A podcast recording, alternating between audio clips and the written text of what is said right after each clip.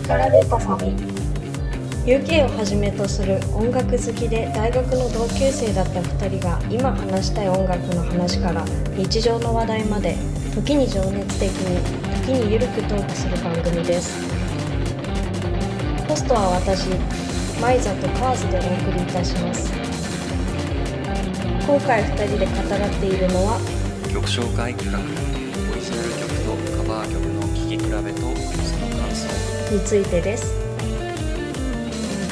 それでは2人の話に耳を傾けてみましょう。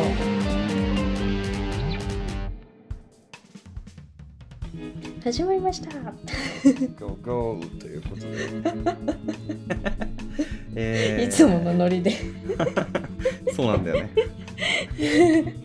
えー、今回は、えー、とちょっとね、はい、あの新しいまた企画というか、はい、をやっていこうじゃないかとことなんですけれども、はい、うん、えー、今回やる企画はですね、えー、オリジナル曲とカバー曲の聴き比べやっちゃおうじゃないのっていうところです。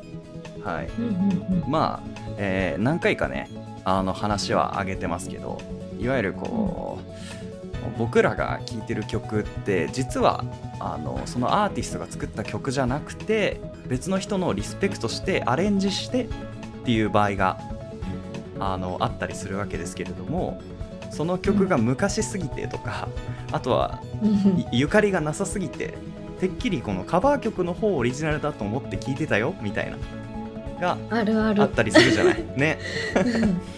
実際特にそのビートルズとかさローリング・ストーンズとかさもうその黒人さんの音楽というかブラックミュージックからさインスパイアを受けてそこからこうカバーをいっぱいしてるからさその当時のさそのいわゆるなんだ？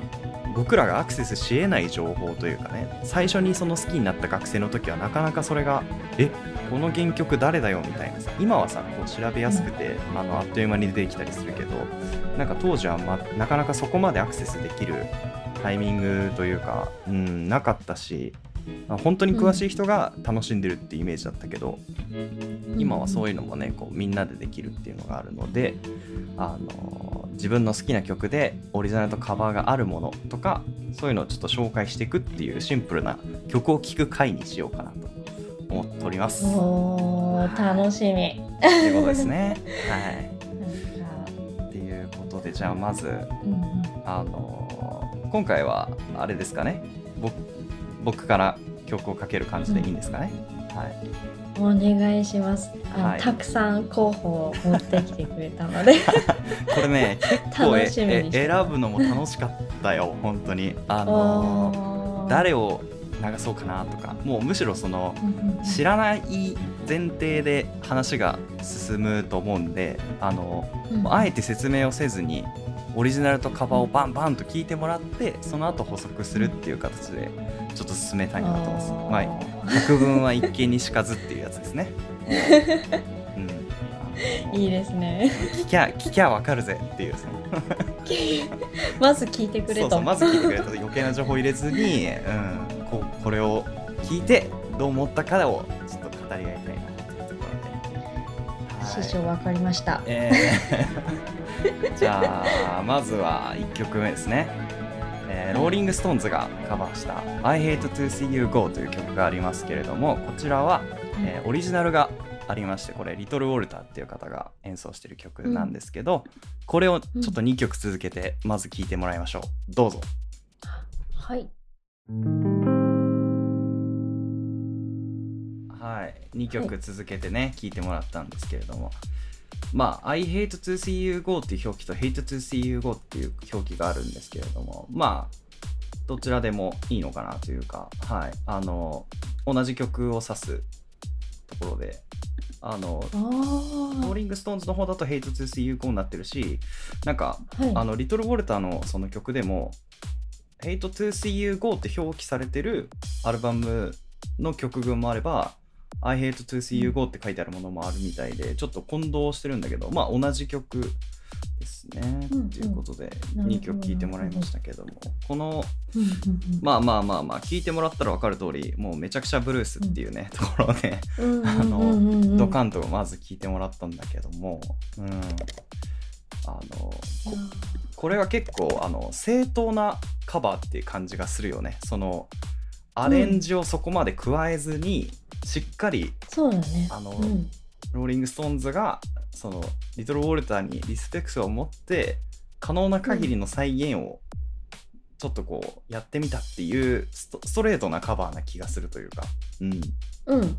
ね、そうですうんうんうん。なんですよね。で特にこうリトル・ウォルターっていう人はこうハープですね。こうハーモニカがすごい有名な人なんですよ。そう。あの、まあ、アンプリファイドハープっていうこうアンプをつないでそこをからその音を出す。マイクを使って音を出すっていう、あのスタイルをうん。まあ確立した人なんだけどだからすごい印象的なハーモニカの音がいっぱい鳴ってたと思うんだけどさ。まあだからこう、ミック・ジャガーがそこを多分もう一生懸命あのまあ、模倣してって言ったら変だけどこうリトル・ウォルターに、まあ、寄せて素晴らしい演奏をしているのかなとかって思ったりっていうのと、ねこうん。のそもそもこのブルーロンサムのアルバム自体がそういうコンセプトでそのブルースのカバーがあの全曲含まれてるからこの中でどれを選ぼうかなっていうのがめっちゃ迷ったんだよね。実際その、へー。特にそのうん。僕が好きなマジックサムの All of Your Love とかも4曲目に入ってたりとかしててこううん。マジックサムでもいいかなと思ったんだけどマジックサムこの前話したから ちょっと変えようと思ってリトル・ウォルターにしたっていう感じですね。うん。まあかっこいいよねとっても。うん。そうだね。本当になんかこうカバーっていうか私もなんか身構えてどうやってアレンジかけてくるんだろうって思ってたんだけど。うんうん。そう割となんか忠実だったっていううんうんうんそうね。うん。このなんか「リトル・ウォーター」のアルバム名がうん。うん「ストレードッグ・ブルース」ってなっててなんか野良犬のブルースなのかうんな、うんうん。いや、うん、その認識だっていいなって思って。うんうん。合ってるのかな、うん。あいいね そうなんだよね。なんかこう、やっぱりなんていうのかなまだそのブルースがおしゃれになる前というか、こう、うんそのシカゴブルースって言われるその、まあ、いわゆる泥臭さみたいなものも残りつつっていうそのうん50年代の,、あのブルースの感情すごい色濃く残した、うん、アルバムというか曲なんじゃないかなと僕は思いますね。うん。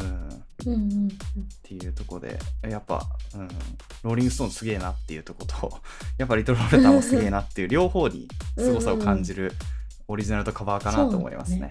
うん、っうんうんうん。ていうよかった。はい。これいいね最初に持ってくるの。そうそうそうそうそう。ストレートなのをねまずちょっと聞いてもらえればっていうところですかね。さすが。はい。次も楽しみ。OK。ちょっと次はねもうちょっと違う。知ってる曲であのーオリジナルとカバーっていうのを聴き比べるのもまたこういうのの面白さだと思うんで。まあもう説明不要の名曲ですけれども「ヘルタ・スケルタ」うん。この曲を、はいはい。まあオリジナルはビートルズですけど U2 がカバーしてるのがあるんですよ。これがね、ボノの声が超いいのよ。だからちょっとね、あの、ポールもすごいよ。ポールもすごいんだけど、ボノのね、底力、ちょっと聞いてほしいです、これで。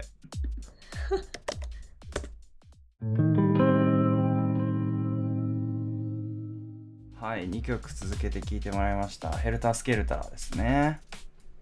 いや 言わずと知れた名曲をいや、本当にもう説明不要、ホワイトアルバムから、えーはい。持ってきましたけれども、1968年の曲とはとても思えない、うん。すごいノイジーな一曲ですけれども、うん。これをね、ボノが、というか U2 がね、カバーするとこうなるよっていうね。うん、いやこれはかっこいい。いうん。やーでもやっぱりボノのボーカルはしびれるねもう、ボノの曲ってなってるもんね、もう。ね。そうもうそうそうなの。上塗りしてる感じがあるっていうかさ、もう。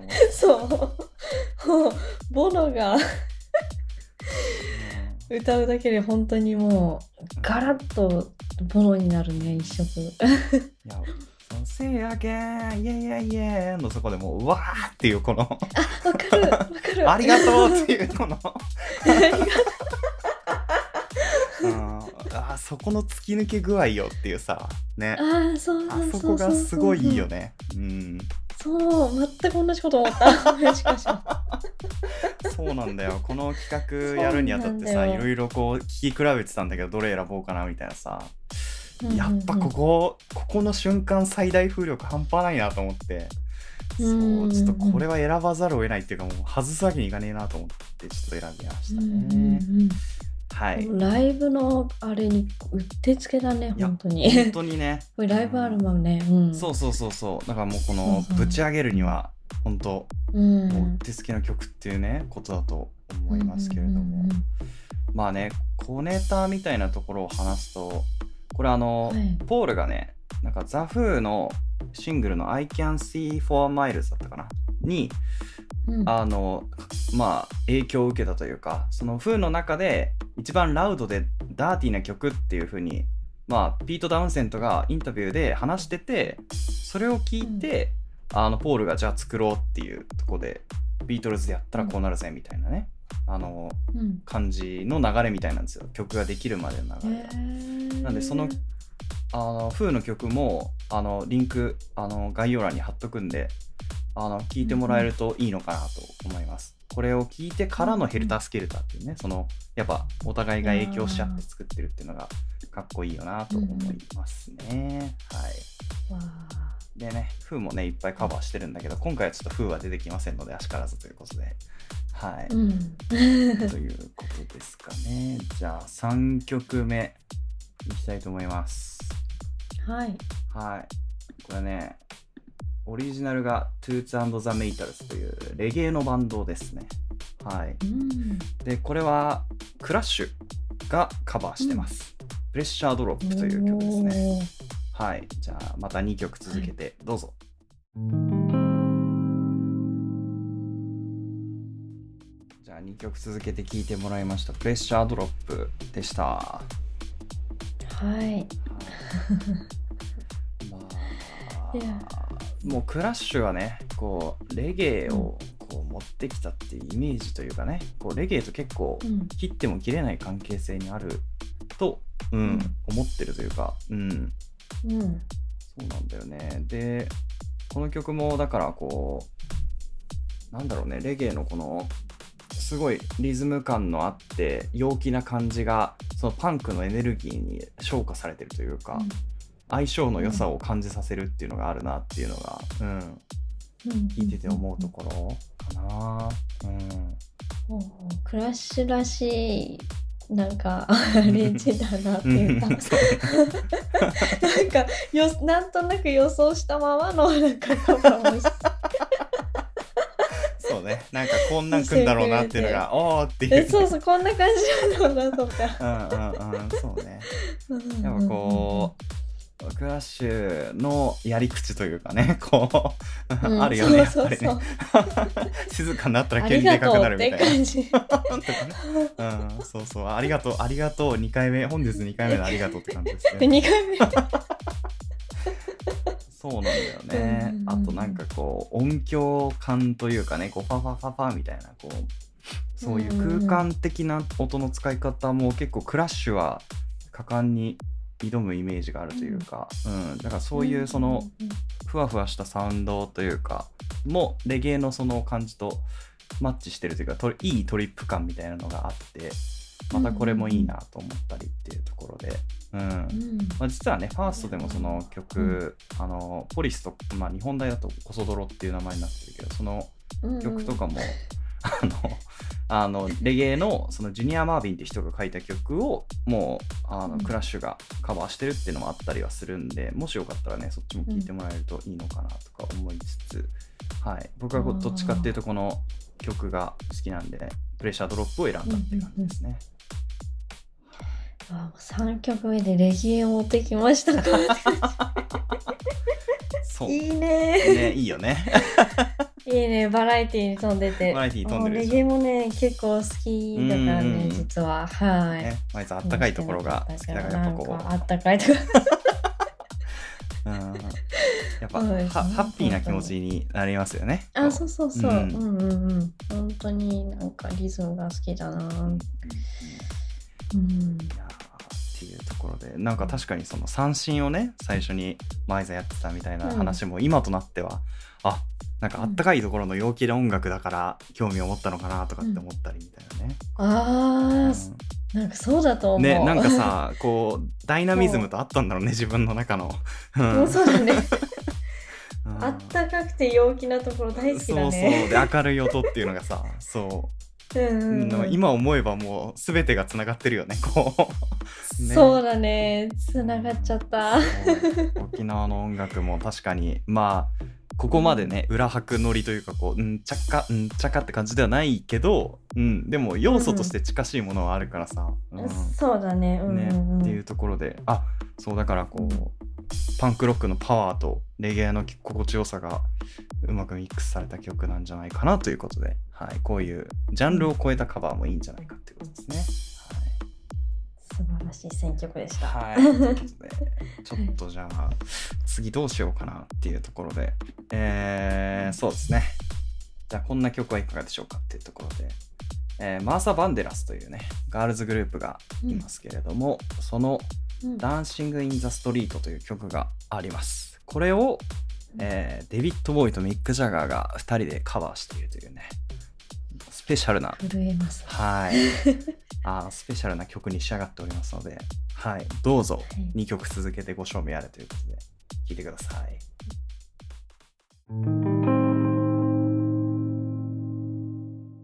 いや、かっこいいかっこいいダンシング・イン・ザ・ストリートでした。かっこいい。もうジャケットもかっこいい。ミュージックビデオもねあるのでぜひ見てほしいですけれどもあのーあれですよそれこそこのまあマイザもねは聞きながら話してたことなんだけどモータウンサウンドだねっていうところでもうまさにその通りうんうん。だよね、こうマースザ・バンデラスというね、モータウンのガールズグループがあの、オリジナル曲を歌ってるんですけれども、えーうん。まあねなんといってもこうその曲がこうこの2人のスターに歌われるというところでうんいきさつとしてはね、ライブエイドっていうね、あのいわゆる基金を、はいはい。から、まあ、いわゆる、うん。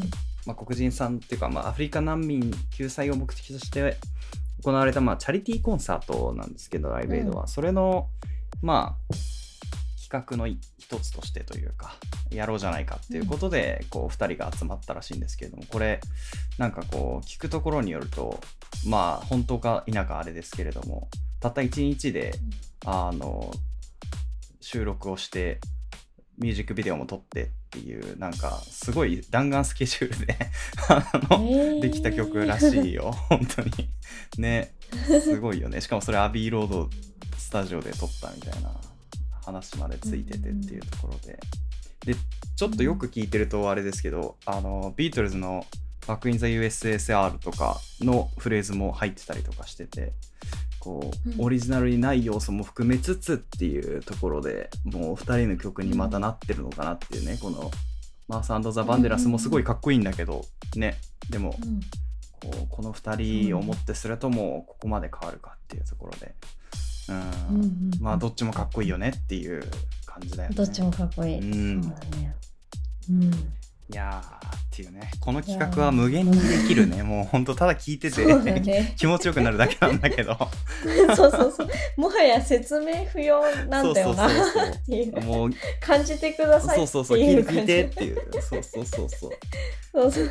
ねやっぱそのオリジナル曲をカバーとかカバー曲を探す面白さってこれでしかないというかもうあの、うん。こんないい曲があったのかとかこんないいバージョンカバーバージョンがあったのかみたいなのを聞くとよりこう楽しくなるっていうね、それだけのためにやってることですか、うんうん。うんこれは。ねっていうとこで。いやー4曲やってきたけど。じゃあまあそんなとこであのじゃあ最後ですかね。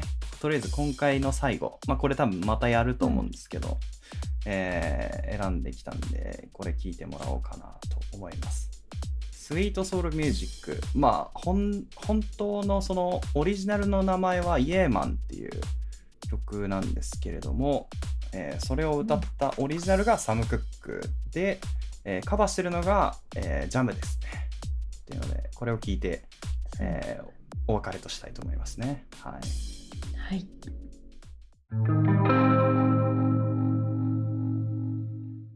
スイートソウルミュージック。まあ現代はイヤーマンっていうところでサム・クックとジャムのそれぞれを聞いてもらいましたけれども、うん、はいということで。あのー、僕ねすごい勘違いしてたんですずっとこれ。あのー、ジャムがねまあそれこそさっき挙げたマーサーザ・バンデラスも、えーと、ヒートウェーブって曲をカバーしてたりとかもともとフーがねカバーしてたのをまたジャムがカバーするっていうのが意外とあるあるなんだけどそれであの、まあ、いつものことかというかねこのジャムが あのソウル方面のねアーティストをカバーするっていうのはなんとなくあのパターンとしてあったから今回は誰のなんだろうっていうのを昔聞いた時にも感じててでこの「スイートソウルミュージック」っていう曲名で調べたんですね。そしたらこう、うん、あのまあ、僕の大好きなソウル歌手、まあ、オーティス・レディングっていう人とアーサー・コンリーっていう人が共作した「スイートソウルミュージック」って曲が出てきたんですよ。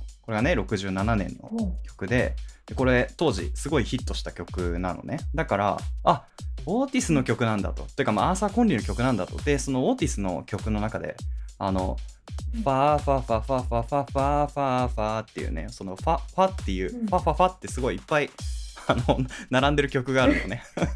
そう。でそのメロディーとかもこの曲に入ってたりするわけですよ。このスイートソウルミュージックに。だからあなるほどと。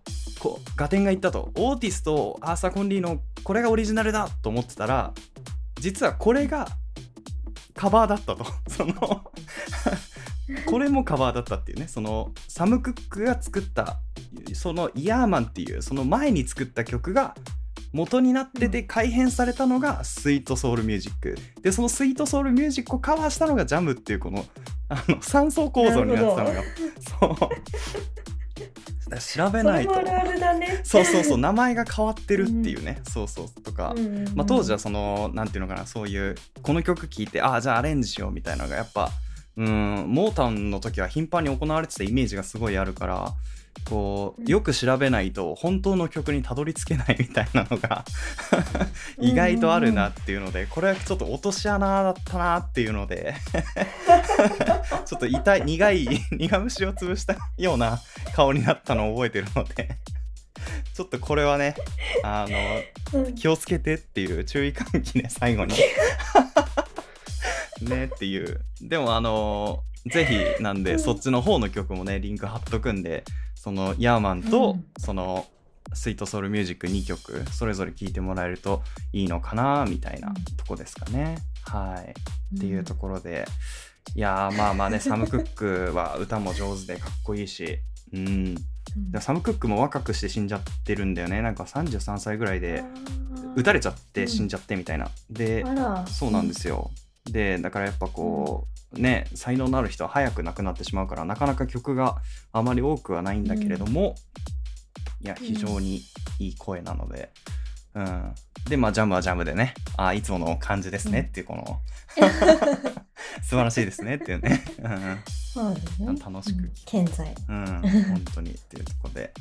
じゃあそんな感じで今回の企画はね、キリがいいんで、これで一旦以上ということで、うん、またこれはね、うん、あの無限に 曲がある限りできると思うので、はい、そうだね。ちょっといろんな落とし穴の曲を そうそうそう。この野郎っていうね、このもっともう一段階やったんかいそうそうそう。勝手にね、一喜一憂してるだけなんだけどね、その、そうたどり着けたと思ったら、うわ、まだだったんかいとか、名前違うんかいとか。あこっちの方が新しいんかいとかね。こういろいろありますから。そう,、ね、そうなんです。ね。何回層かねちょっと。そうなんですよ。ね。とか、うん、っていうのがねあるんでそれもまた一興かなということで、うん、はい、うん、じゃあ今回はこんな感じで、はい。終わりたいと思います、はい、楽しかったです。ありがとう。今回特にね。皆さんもぜひ聞いてください。マイザがあんまりターンとして喋らせてあげられなかったのが申し訳ないなっていうかその。いやいやいやいやいや、ね、でも知れた、うん、本当に。いやいやいやよかった。うん、だから逆に言えば。また広がった。そうあの、うん、次回はねマイザチョイスとかでも全然それは。ありがたいというかね そうそうそうそうもっと最近の曲でもいいしね、もう全然僕がたまたまこういう年代の曲が好きなだけでもう、うんうん、もうねもう最近本当に最近で言うと「うん、あのカムトゥギャザー」をさこう、うん、音源化してるか分かんないけどあのアークティック・モンキーズがカバーしたりとかっていうのもあったりするわけじゃない？なんかそういう、えー、そうそうあのね確かオリンピックかなんかで演奏してたんだよね。でそれ音源化されてるかわかんないけど、そうそうそうそういうのはね結構やっぱ頻繁に最近でも行われてることだからねそういうのをきっかけにいろんな曲を知れるのはいいですよね今日はあのいっぱいいい曲を聴いたせいですごいかかって喋ってる気がするんだけど。大丈夫かしら？はい。いやもうまた次回も楽しみに。はいということで大きな大きな企画のになりそうだなという感じですね。はい、うん、じゃあ楽しみです。そんなところで皆さんさようなら。さようならミカルデタサビ